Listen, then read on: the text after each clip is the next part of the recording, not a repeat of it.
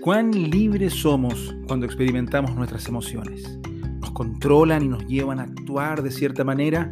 Somos nosotros capaces de identificarlas a tiempo y canalizarlas en una dirección que nos sea más útil, más asertiva, que nos ayude a poder drenar todas estas emociones que experimentamos, pero darle un uso constructivo en nuestra vida y en nuestros entornos. Es parte de lo que vamos a conversar en este nuevo episodio al cual te doy la bienvenida. Mi nombre es Isaías Sharon, soy psicólogo y especialista en desarrollo humano y aprendizaje y te doy las gracias por estar nuevamente escuchando uno de mis episodios acá en Un día a la vez, este podcast que comparto contigo semana a semana con elementos para tu crecimiento personal y profesional. Tal como lo comenté en el episodio anterior, estamos revisando durante este mes el tema de autonomía personal. Y hoy quiero compartir contigo el tema de la autogestión emocional, nuestra autonomía emocional, de aquello que experimentamos en el día a día. Los seres humanos somos seres emocionales, está en nosotros, viene de nuestra fábrica más esencial y nos hace ser quienes somos. Las emociones cumplen un rol fundamental porque nos indican de una forma a veces sublime, la mayoría de las veces inconsciente, qué es lo que nos está pasando, cómo estamos percibiendo el contexto en el que nos movemos para poder reaccionar a tiempo y saber cuándo abrazar, cuándo escapar, cuándo estremecernos de temor o cuándo conmovernos profundamente para poder sintonizar con una experiencia de aquello que nos hace humanos. Sin embargo, muchas veces las emociones ocurren en nosotros, de hecho ocurren permanentemente, y no nos damos cuenta verdaderamente de lo que nos quieren decir. No las usamos tampoco de forma consciente para poder avanzar en nuestros desafíos, ni las tenemos para poder identificar lo que nuestra mente más profunda nos quiere señalar. Tal como lo conversamos hace ya varios episodios atrás, cuando estuvimos revisando los temas de inteligencia emocional, para lograr la autogestión de nuestras emociones es necesario comenzar por la autoconciencia emocional. Es decir, por darnos cuenta verdaderamente qué es lo que estamos experimentando. ¿Cómo pretender ser autónomos y libres de nuestras emociones? No digo con esto librarnos de ellas, no, no, sino que libres en poder experimentarlas en plenitud, canalizarlas en autonomía. Si es que ni siquiera nos damos cuenta de lo que estamos experimentando en el momento. Son varias las razones que nos llevan a estar desconectados de nosotros mismos y perder la riquísima fuente de información y energía que nos brindan nuestras emociones. Muchas veces andamos tan distraídos con las cosas de nuestro entorno, con las obligaciones, con la tecnología, con la información que recibimos, que nos olvidamos de conectar esa otra antena del Wi-Fi interior para poder recibir esos datos y poder lograr conectarnos con lo que verdaderamente nos sucede. Cuando logramos hacer esta conexión con nosotros mismos y darnos cuenta de que hay un mar de sentimientos, de emociones, de experiencias que están ocurriendo en nuestro cuerpo, en nuestra mente, entonces viene el desafío de poder identificarlas, porque si no nos van a parecer todas más o menos iguales y las vamos a poder distinguir solamente por su intensidad. Sin embargo, esto lo vamos a poder trabajar si es que potenciamos nuestro vocabulario emocional, si es que tenemos mayor repertorio para poder etiquetar y distinguir distintos matices, tanto en términos de intensidad, aquellas emociones más sutiles como aquellas que son más intensas, así como también si podemos distinguir entre aquellas emociones que son más ricas de experimentar, más afables o más ingratas, más incómodas de poder sentir.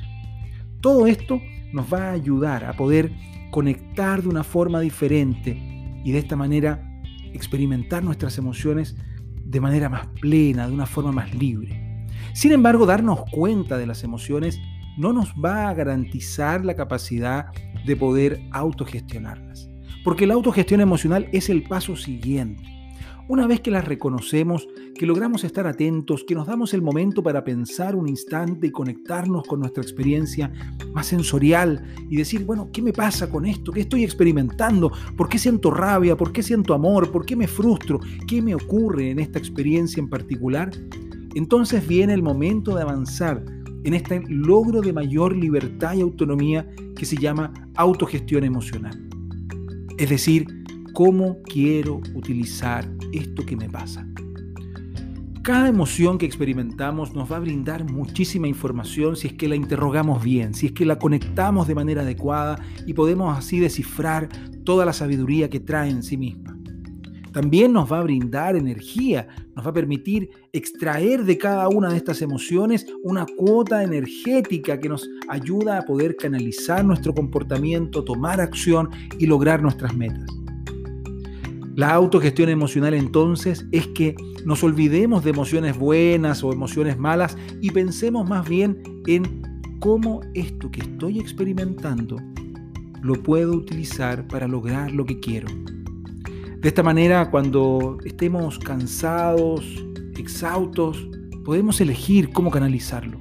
Si nos vamos a ir a dormir para recuperar energía, si nos vamos a juntar con amigos o con familiares que nos aumentan esa carga y nos alegran el día, si es que nos pondremos las zapatillas y saldremos a correr para generar esa endorfina que nos ayude a cambiar nuestra energía y nuestro estado anímico, podemos elegir. Pero cuando sentimos que no podemos hacer nada con ello, cuando ni siquiera hacemos algo porque no nos damos cuenta de lo que nos ocurre, entonces estamos perdiendo niveles de autonomía personal y por lo tanto perdiendo capacidad propia para poder conquistar lo que buscamos, sentirnos como queremos y actuar de manera consciente, deliberativa, es decir, eligiendo en cada instante para poder conquistar las metas que buscamos. Las emociones que experimentas son tuyas, aunque muchas veces queramos explicarlas por lo que otra persona dijo o hizo o por el contexto en particular, son tuyas. Al mismo contexto, las personas reaccionamos emocionalmente diferente porque cada quien aprendió una manera de poder sentir, significar y conectar con sus experiencias. Como las emociones son tuyas, dejemos de responsabilizar al resto y hagámonos cargo cómo lo quiero canalizar de una forma constructiva, cómo es cómo cada una de las emociones que experimento día a día las voy a llevar a un plano que me va a hacer una persona más feliz, más efectiva y sin andar acumulando y acumulando emociones que luego van a estallar y dejarán un problema para mí, sobre todo para mí, y también muchas veces para quienes me rodean. Entonces, tenemos que trabajar. Si queremos ser libres de verdad, tenemos que trabajar en nuestra autonomía de la autogestión emocional. Te invito a que reflexiones. ¿Las emociones te gobiernan? ¿Son las emociones las que impulsan reacciones en ti, pero no elecciones que tú tomes libremente? Para reaccionar tenemos nuestro sistema instintivo, pero para elegir está nuestra autonomía y libertad. ¿Cómo estás eligiendo canalizar esas emociones y sentimientos? ¿Cómo estás eligiendo construir las emociones que quieres experimentar? ¿Qué haces con ellas? Y si están siendo un aporte por la forma en que tú las usas en tu vida o te están alejando de aquello que quieres disfrutar para ti. Te mando un gran abrazo y te invito como siempre, cada lunes un nuevo episodio en Spotify, Apple Podcasts, Google Podcasts y también encontrar mucho más contenido en mi sitio web www.isaíasharon.com. Te invito a que me sigas en redes sociales, arroba y que estemos en comunicación. Te mando un gran abrazo y que esa autonomía personal en el ámbito emocional te entregue cada vez mayor satisfacción y mayor libertad.